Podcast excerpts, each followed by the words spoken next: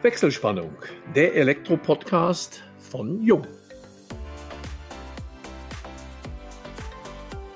Hallo und herzlich willkommen zu unserem heutigen Jung-Podcast unter der Überschrift Rückkehr zur Normalität, die Light and Building 2022.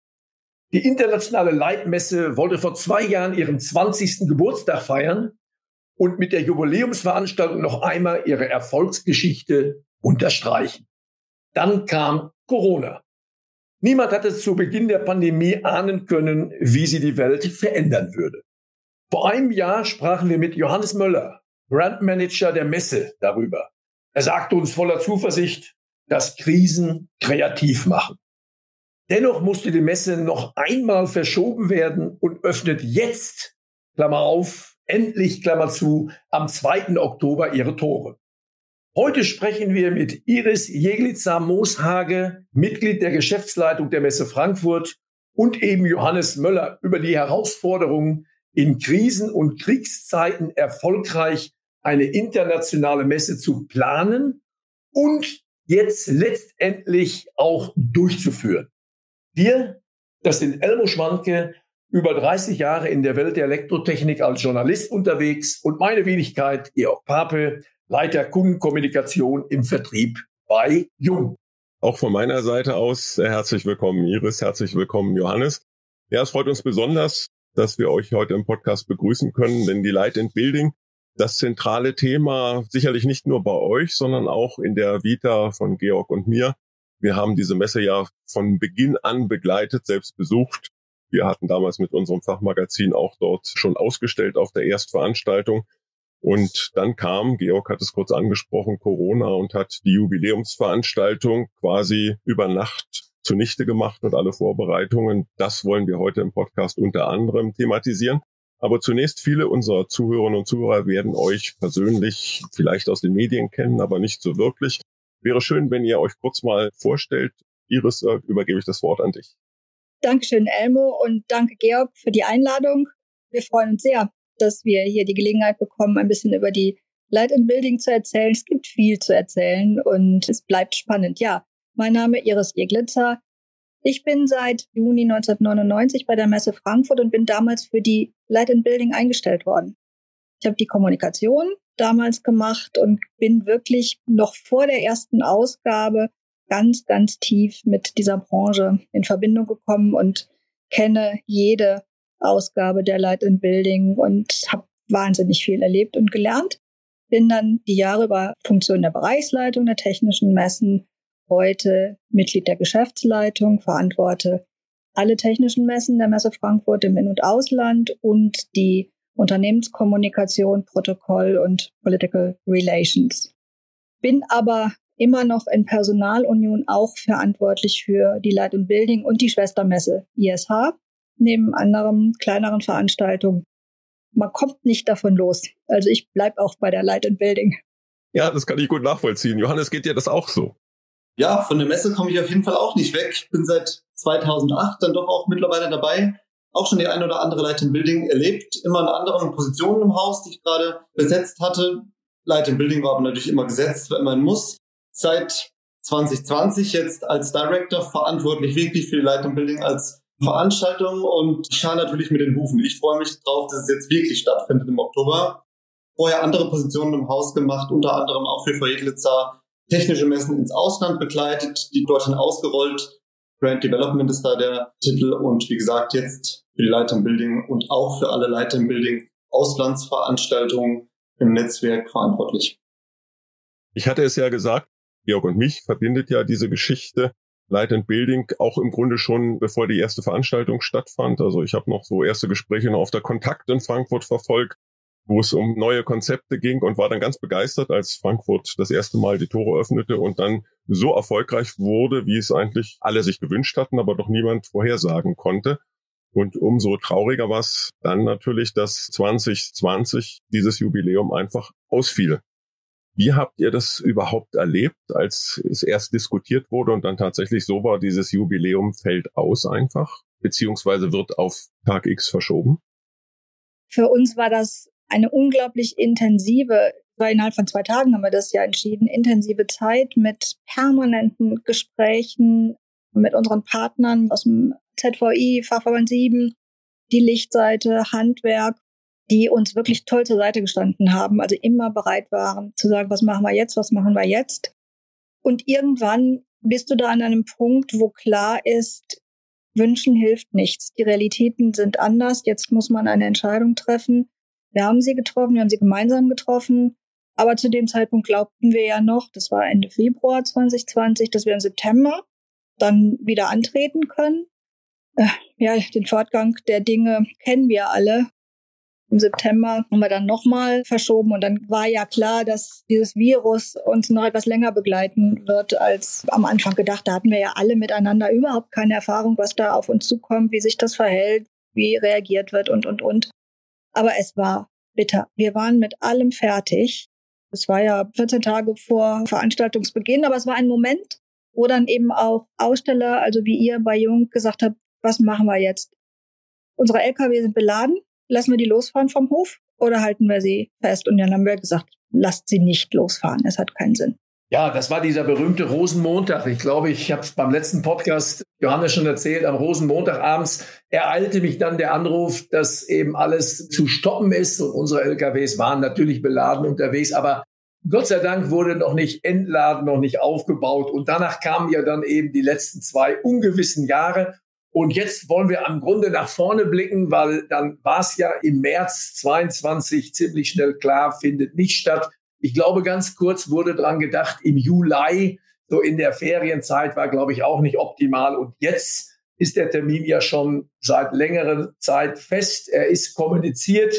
Wir reden hier über den 2. bis 6. Oktober für die Zuhörerinnen und Zuhörer, die vielleicht noch nicht ganz aus dem Kopf wissen, wann es soweit ist. Die Messe ist um einen Tag verkürzt, nennt sich jetzt Autumn Edition ja, für uns Sauerländer und nicht ganz so internationale Herbstausgabe will ich mal übersetzen, weil es ja ein Novum ist, wahrscheinlich auch ein Novum bleiben wird. Ja, was erwartet uns im Herbst? Es geistern ja viele Zahlen. Wie sieht es aus mit den Ausstellern? Vielleicht einfach mal von eurer Seite, Iris oder Johannes, wer sich da mehr berufen fühlt. Was haben wir als Aufsteller, aber hauptsächlich natürlich auch die Besucher zu erwarten bei dieser hoffentlich einmaligen Autumn Edition?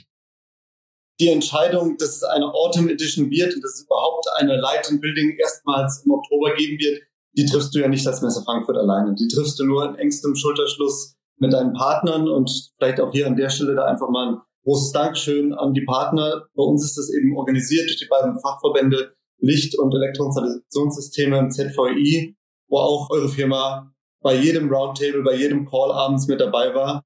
Und irgendwann schaust du dir tief in die Augen und sagst, was kriegen wir denn noch in diesem Jahr, wenn wir uns jetzt einig sind, dass der März wohl nicht zustande kommt? Und vielleicht mal als Hintergrundwissen, eine Leiter in Building braucht knapp 25 Tage das Messegelände in Frankfurt. Und als Projektleiter und ich dann angetreten sind und gesagt haben, wie sieht's denn aus, Kollegen von der Venue, das sind die, die quasi das Messegelände bei uns verwalten, wann hättet ihr denn nochmal um die 20 Tage für uns? Äh, war die Antwort natürlich, die haben wir so überhaupt nicht und vor allem nicht in den Dimensionen, die Light Building benötigt, das ganze Gelände quasi. Und dann hieß es aber, jetzt müssen wir kreativ sein, wie schaffen wir das? Und das haben wir mit den Kollegen geschafft. Da musste ein bisschen geschoben werden, was getan werden, was externe Gastveranstalter angeht. Aber wir haben den Termin gefunden und Georg, du sagtest gerade, sie dauert nur fünf Tage. Sie dauert vor allem deswegen nur fünf Tage. Der sechste Tag war nicht mehr auszubehandeln, den gab es nicht. Es wird sich auch daran zeigen bei der Autumn Edition, wir werden ein anderes Layout am Gelände haben. Was von Anfang an klar war, was leider nicht gelingen wird, ist, dass wir die Halle 1 und die Festhalle zur Verfügung haben. Hier ist bereits ein anderer Partner fest unter Vertrag, der hat dort seine Aufbauzeit. Es gibt keine Parallelveranstaltung, aber die Hallen sind eben seit langer Zeit fest unter Vertrag und belegt. Heißt, wenn wir ein bisschen anderes Layout des Messegeländes haben, das gibt's gerne einmal visuell bei uns auf der Website zu sehen. Wer das anschauen mag, der Zuhörer einfach mal reinklicken. Und Autumn Edition haben wir die Veranstaltung genannt, um deutlich zu machen, dass es keine reguläre Light in Building ist. Wir haben nicht vor, die Light in Building in den Herbst zu verlegen, sondern wir gehen schon, sobald es geht, und das wird 2024 aller Voraussicht nach dann eben sein können, wieder in unseren regulären Rhythmus zurück. da steht uns dann das gesamte Gelände zur Verfügung. Das liegt auch daran, dass für die Lichtseite der Herbsttermin rein vom Markt her kein guter ist. Das war ein Kompromiss, den die Partner mitgegangen sind, haben gesagt, gut, wenn es die einzige Möglichkeit ist. Für Elektro war eine Ausgabe in diesem Jahr unglaublich wichtig. Haben gesagt, wir brauchen es für den Markt unbedingt. Und dann sind die Partner eben von der Lichtseite, haben gesagt, in Ordnung, verstehen wir, gehen wir mit. Vielleicht dann nicht alle, weil wir auch dann nicht alle Hallen anbieten können. Aber das Ziel muss schon sein, wieder in den regulären Rhythmus zurückzukehren. Und das wird es auch sein was von unserer Seite einfach sich sehr gut angefühlt hat. Wirklich alle die, die gesagt haben, nee, wir sind jetzt mutig und wir ziehen das gemeinsam durch, weil wir wollen noch eine Light im Jahr 2022. Die haben alle mitgezogen, unveränderte Standgrößen und stehen voll hinter der Light. Deswegen sind wir, was das angeht, sehr selbstbewusst, dass es eine gute Veranstaltung im Herbst wird. Ja, ich finde es auch erstaunlich, dass ihr das leistet, denn man darf ja nicht vergessen, wenn im Oktober diese Veranstaltung stattfindet, dann liegt die letzte Veranstaltung, man mag es kaum sagen, aber viereinhalb Jahre zurück. Und ich denke, dass die Branche sicherlich diesen persönlichen Kontakt braucht, sucht. Ich habe dieses Erlebnis selbst gehabt. Ich war eine lange Zeit, als Corona vorbei war, mal wieder in der Innenstadt zum Einkaufsbummel und stellte fest, also es gibt neben dem Internet-Einkauf auch noch Geschäfte, in denen man bedient wird, beraten wird, in denen man kommunizieren kann, gemütlichen Kaffee trinken völlig anderes Erlebnis und so habe ich die Light Building auch in meiner Erinnerung gehabt und so wird sie allen dann live wieder im Oktober vorgeführt werden. Ich denke, dass ein Großteil das mit Begeisterung auch aufnehmen wird. Dennoch, wenn man zwei Jahre quasi, wie viele andere Branchen auch, dann ohne jede Veranstaltung oder nur mit ganz wenigen Veranstaltungen auskommen muss, ist das eine wirtschaftliche Frage. Die Infrastruktur bei euch, das hört man, wenn ihr sagt, so und so viele Tage braucht ihr allein Vorbereitung für solch eine Messe. Da hängen die Messebauer, da sind selbst also die Parkwächter, also alle, denen die Messe Brot und Arbeit gibt, quasi von betroffen. Welche gravierenden Veränderungen gab es da? Gab es da tragische Dinge? Wie ist eure Perspektive eher optimistisch jetzt ab heute?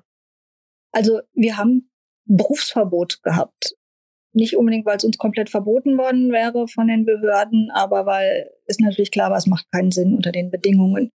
Das länger als wir dachten, also sprich keine Umsätze aber laufende Kosten. Jeder weiß, dass das eine unerfreuliche Situation ist. Wir haben natürlich dann sehr, sehr schnell gegengesteuert. Wir haben bereits im April 2020 begonnen, das Unternehmen nach Liquidität zu steuern. Also alle anderen Berichtswege quasi überregelt. Wir waren in einer guten Ausgangsposition, weil wir noch eine sehr gute Eigenkapitaldeckung hatten. Da sind wir eine ganze Weile mit ausgekommen, aber irgendwann reicht auch das nicht mehr.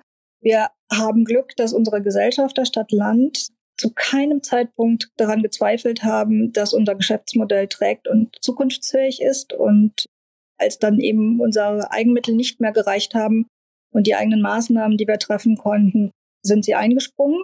Wir haben versucht, unsere Direktkosten zu senken. Jeder, der konnte, ist in Kurzarbeit gegangen, was auch nicht so ohne ist, wenn man das zwei Jahre macht in einem Unternehmen. Wir haben aber trotzdem die Entscheidung getroffen, an bestimmten Stellen weiter zu investieren. Wir hatten ja begonnen, unsere Halle 5 neu zu bauen. Nach Prüfung und Abwägung haben wir uns entschlossen, sie weiterzubauen, weil sonst hätten wir dann eine Bauruine gehabt. Gott sei Dank. Weil jetzt natürlich Materialkosten und so weiter um ein Vielfaches höher wären. Wir haben entschieden, weiterhin in unser internationales Sales-Partner-Netz zu investieren, weil immer klar war, es wird irgendwann wieder losgehen. Und dann brauchen wir die Leute draußen in der Welt, die eben unsere Light and Building in dem Fall in den wichtigsten Ländern verkaufen. Wir haben eine Maßnahme früh entschieden, klein und vielleicht nicht so bedeutend, aber halten wir für eine wichtige Investition, dass wir sagen, wir werden auch unter unseren etwas angespannteren Bedingungen die freie Nutzung des öffentlichen Nahverkehrs in Frankfurt für Aussteller, für Besucher und für Journalisten weiter kostenfrei stellen. So andere Messen haben sich davon aus wirtschaftlichen Gründen trennen müssen oder haben diese Entscheidung getroffen. Wir haben gesagt, nee, das tun wir nicht. Das sind Investitionen in die Veranstaltung, in den Messestandort. Wir haben eine Betriebsvereinbarung getroffen, keine betriebsbedingten Kündigungen auszusprechen, um eben auch die Qualifikation, das Know-how im Unternehmen zu halten. Auch das als Investition.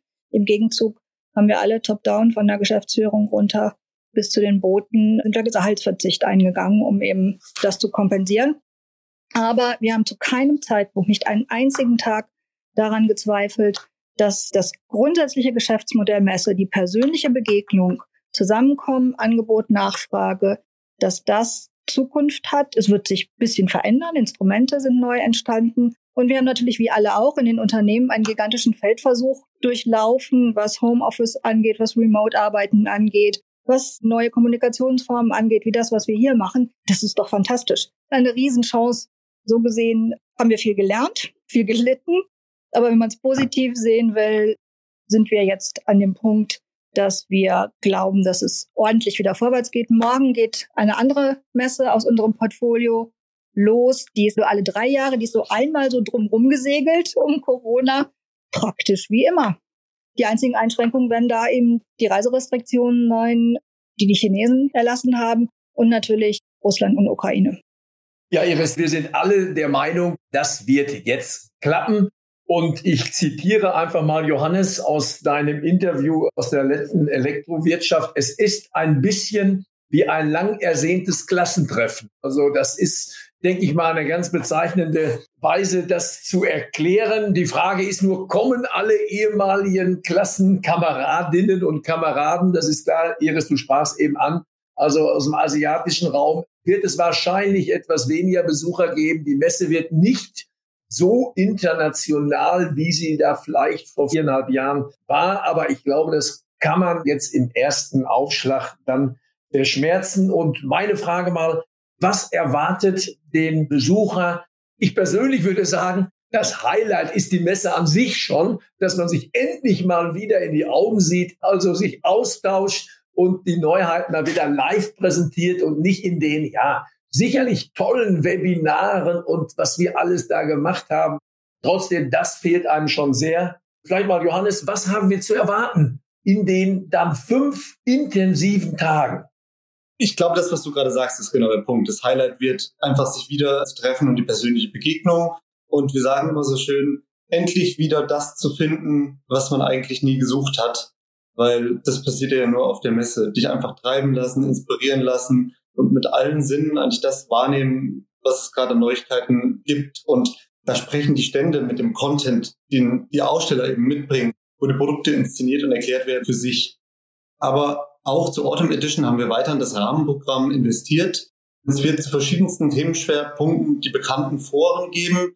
Vielleicht einfach um die Schlagwörter zu nennen. Es wird eine Designplaza im Lichtbereich geben mit Fokus auf allem rund um das Thema Design. Den Design Plus Award haben wir wieder ausgerufen. Die Prämierung der Produkte, die Preisübergabe wird stattfinden. Es wird noch eine Building Plaza geben, eben der Westgeländeseite mit allen Themen, die die Branche da bewegt. Großes Thema dort wird sein E-Ladeinfrastruktur, E-Mobility und natürlich auch Klassiker wie das Intersect Forum wird es wieder geben, aber auch das ZVE Technologieforum und das ZVEH E-Haus natürlich nicht zu vergessen, auch das wird es wieder geben. Habt ihr im Bereich des Besuchermanagements Vorkehrungen getroffen, falls sich im Bereich Corona, wir mögen das alle ja nicht hoffen, irgendetwas zum Negativen verändern sollte? Sind überhaupt Hygienekonzepte da noch eingeplant? Wie geht ihr damit um? Wir haben wirklich ausgefeilte Hygiene- und Sicherheitskonzepte ja entwickeln müssen. Wir können das praktisch zu jedem Zeitpunkt hochfahren. Die Hauptgänge sind breit genug, sodass ein gegenläufiger Abstandsverkehr möglich ist. Vor zwei, drei Wochen lief unsere erste Veranstaltung, da haben wir an den Garderoben Masken vorgehalten oder an den Kompassständen. Also wer möchte, kann dann bei uns auch eine Maske bekommen, wenn er sich wohler fühlt damit. Wir könnten eine Einlasssituation entzerren und es entsprechend gestalten. Also wir ziehen, sollte es erforderlich sein, die Konzepte aus der Tasche, die sind erprobt, die funktionieren und dann werden wir anwenden das, was notwendig erscheint oder was uns vorgegeben wird. Im Moment sieht es ja so aus, dass wir das alles nicht brauchen. Messen finden aktuell ohne besondere Einschränkungen statt. Wir haben natürlich ein bisschen was vorbereitet, was die Planung angeht größere Flächen in den Eingangsbereichen, in den Gängen. Ansonsten muss kein Test vorgelegt werden beim Betreten des Messegeländes. Keine Abstände müssen eingehalten werden und ob man eine Maske tragen möchte oder nicht, ist dem Besucher erstmal freigegeben. Und die Aussteller genießen natürlich Hausrecht. Also wenn ein Aussteller sagt, na, ich hätte es schon gerne auf dem Stand, dann ist das seine freie Entscheidung und Besucher folgen dem dann. Da vielleicht noch die Frage zu euren Erfahrungen. Ist der Handschlag eigentlich auf der Messe geblieben? Ich komme gerade zurück aus Barcelona, war gestern auf einer Veranstaltung, wo auch die Firma Jung ausgestellt hat. Tolle Veranstaltung, gut besucht, Messe ist zurück. Thema Handschlag, ja, der ist zurück. Ich hätte persönlich gedacht, wir bleiben ganz lange bei der Fistbomb oder beim Verbeugen. Der Handschlag ist zurück, führt aber, um ganz ehrlich zu sein, hier und da zu unangenehmen Situationen, da man nie genau weiß, Faust oder Hand, wie machen wir es jetzt? ich glaube, durch die Situation müssen wir im Oktober noch durch. Darf dann jeder für sich entscheiden, wer das machen möchte. Na, dann hoffen wir, dass die Light and Building alle Besucher und Aussteller mit offenen Armen und Händen empfangen kann im Oktober, ne? Ja. Ich will jetzt einfach mal, das ist normalerweise Elmos Paten, ja, so ein Journalist stellt ja unangenehme Fragen. Was rechnet ihr? Wie viele Besucherinnen und Besucher kommen? Wir wollen wirklich keine Zahlen nennen, sondern wenn man sich mal an die Fakten hält, die wir heute kennen, sind wir erst nur einen Tag kürzer. Das bedeutet immer, automatisch, dass Besucher von einem Messetag wahrscheinlich wegfallen. Das scheint ein Grundgesetz zu sein. Also wenn du einen Tag mehr hast, hast du automatisch mehr. Fällt einer raus, werden es weniger. Wir wissen nicht, wie China im Oktober aussieht. Im Moment haben sie ja gerade noch mal ihre ganz harte Null-Covid-Strategie bekräftigt. Das heißt, unsere Kollegen aus China sagen immer, unsere Aussteller wollen. Die wollen raus und die Besucher auch, aber sie kommen halt nicht raus. Es werden nicht unbedingt viele Pässe ausgestellt. Es gibt Nachteile und es gibt auch kaum noch Flüge. Also die Verbindungen sind einfach sehr ausgedünnt, die Flugverbindungen. Das müssen wir einfach ins Kalkül ziehen. Das ist auch schon mal eine große Ordnung, mit der wir nicht rechnen können. Im Oktober Russland schwer zu prognostizieren. Ich denke, wenn sie dürften, aber auch die haben im Moment, solange die Sanktionen aufrechterhalten sind, die können auch nicht fliegen, weil es kaum Flugverbindungen gibt, können es gerade noch mal über Istanbul reisen. Zahlungsverkehr ist schwierig, die Kreditkarten funktionieren international nicht. Ukraine, die wirklich aufstrebend waren, auch wirtschaftlich. Und das hat sich zunehmend auch auf unseren Messen als Besucher abgezeichnet dürften wahrscheinlich im Oktober auch noch nicht wieder so weit sein, dass sie in großer Zahl dann auf Messen gehen. Vereinzelte ja. Auf der Ausstellerseite spielt Russland übrigens keine Rolle, weil sie auch praktisch nichts haben, was für den Weltmarkt wettbewerbsfähig ist. Aber auf der Besucherseite werden wir es merken. Kommen dann noch weitere Restriktionen irgendwo auf der Welt, wird sich das abzeichnen. Deswegen glaube ich, macht es Sinn, sich überhaupt mal von den alten Zahlen zu lösen. Da ist eigentlich im Moment wirklich nichts mehr vergleichbar. Wir haben ein neues Zero. Ja, wir befinden uns in, wir haben es ja hier mehrfach im Podcast zitiert, verschiedenen Krisenszenarien. Die Energiekosten steigen ja für den Privatverbraucher, für die Industrie und die steigen natürlich auch für euch als Messegesellschaft. Auf der Messe werden Lösungen gezeigt, wie man das etwas abfedern kann, minimieren kann vielleicht auch. Aber wie geht ihr als Messegesellschaft damit um? Denn letztendlich alles, was jetzt passiert wird, zu höheren Flugkosten für die Besucher, höheren Transportkosten, Reisekosten, Hotelkosten, alles, was damit zusammenhängt, führen und bei euch natürlich, ihr habt klimatisierte Hallen, beziehungsweise im Winter beheizte Hallen, wird sich dieser Preisanstieg auf dem Energiesektor ja gravierend bemerkbar machen. Sicherlich habt ihr darüber schon diskutiert, beziehungsweise wie sieht euer Konzept dort aus? Eine Messe ist immer eine Lastspitze, was Energie betrifft. Das ist so. Deswegen kauft unser Energieeinkauf immer auch sehr vorausschauend ein, versucht uns auch langfristig gute Konditionen zu sichern. Davon profitieren wir im Moment noch. Aber das wird nicht auf Dauer natürlich der Fall sein. Das heißt, wir müssen davon ausgehen, dass auch bei uns die Energiekosten steigen. Wir steuern auch massiv dagegen, indem wir Effizienzmaßnahmen versuchen umzusetzen. Wir sind dabei, auch aus grundsätzlichen Erwägungen, das gesamte Unternehmen, den Messeplatz nachhaltiger zu gestalten. Und der größte Hebel ist dann für uns im Moment schon auch Energie. Wir beziehen schon seit langem ausschließlich Ökostrom von unserem Versorger Mainova und hoffen, dass wir eben uns auch günstig mit weiterhin nachhaltiger Energie versorgen können. Aber ansonsten gilt das für uns so wie für alle. Die Energiekosten steigen, die Materialkosten steigen, die Lohnkosten steigen. Da müssen wir gucken, wie wir damit umgehen. Ihr habt es gerade schon angesprochen. Punkt ist der, die Light Building wird aber die Antworten liefern, um dem Problem entgegenzuarbeiten. Und mit unseren Top-Themen, die wir gewählt haben, nämlich Green Deal, Sustainability und Electrification und Digitalization, sehen wir, dass wir halt genau richtig waren vor zwei Jahren mittlerweile. Und die haben jetzt aktuell mehr Bedeutung bekommen denn je. Aber die Antwort ist natürlich auch, wer jetzt in den Flieger steigt und nach Frankfurt kommt, ich habe es gerade angesprochen, höhere Hotelpreise, höhere Flugpreise, der hat wirklich ein Need. Der sucht wirklich den persönlichen Kontakt, der sucht die Lösung und der sucht den Geschäftsabschluss. Und das ist eben auch was, was wir jetzt schon aus den ersten Messen, die wieder stattgefunden haben, eben ableiten können. Ja, die Qualität der Besucher ist die richtige. Und es sind gerade die Entscheidungsträger da und die, die die Aussteller eben sehen wollen, auch wenn die Anzahl vielleicht etwas reduziert ist. Iris Johannes, wir sind auch schon fast am Ende angekommen und um unsere bekannte Rubrik Hobbys nicht unbeleuchtet zu lassen, Iris, was treibst du in der Freizeit? Welchen Hobbys gehst du nach? Johannes darf dann im Nachgang auch noch mal kurz zeigen, wo er sich die Zeit zurzeit mit vertreibt. Wann immer ich kann, ziehe ich mir meine Wanderschuhe an und ziehe in den Taunus. Ich wohne am Taunusrand. Ich habe 20 Meter, bevor der Wald anfängt und nutze die Gelegenheit, einfach zu Fuß meine Umgebung zu erkunden. Oder wenn das Wetter mal nicht so ist, lesen ist immer noch eine Leidenschaft. Und das querbeet.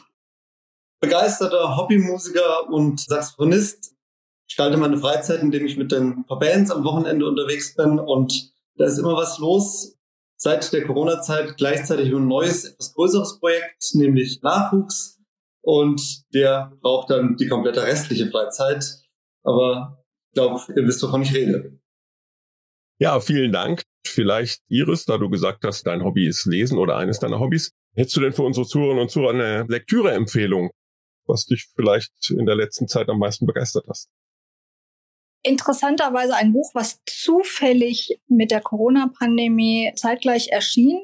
Ich kriege jetzt gerade den Titel nicht zusammen. Das ist ein Buch eines amerikanischen Historikers, der sich mit der Geschichte der Pandemien im Römischen Reich befasst. Die These ist, das Römische Reich ist aufgrund von Pandemien zugrunde gegangen. Hochinteressant, hochaktuell. Bedanke mich bei dir, Iris, bei Johannes und auch bei dir, Georg, ganz herzlich, dass ihr heute hier zu Gast gewesen seid. Damit schalten wir für heute die Wechselspannung frei und bedanken uns bei allen Zuhörerinnen und Zuhörern ganz herzlich.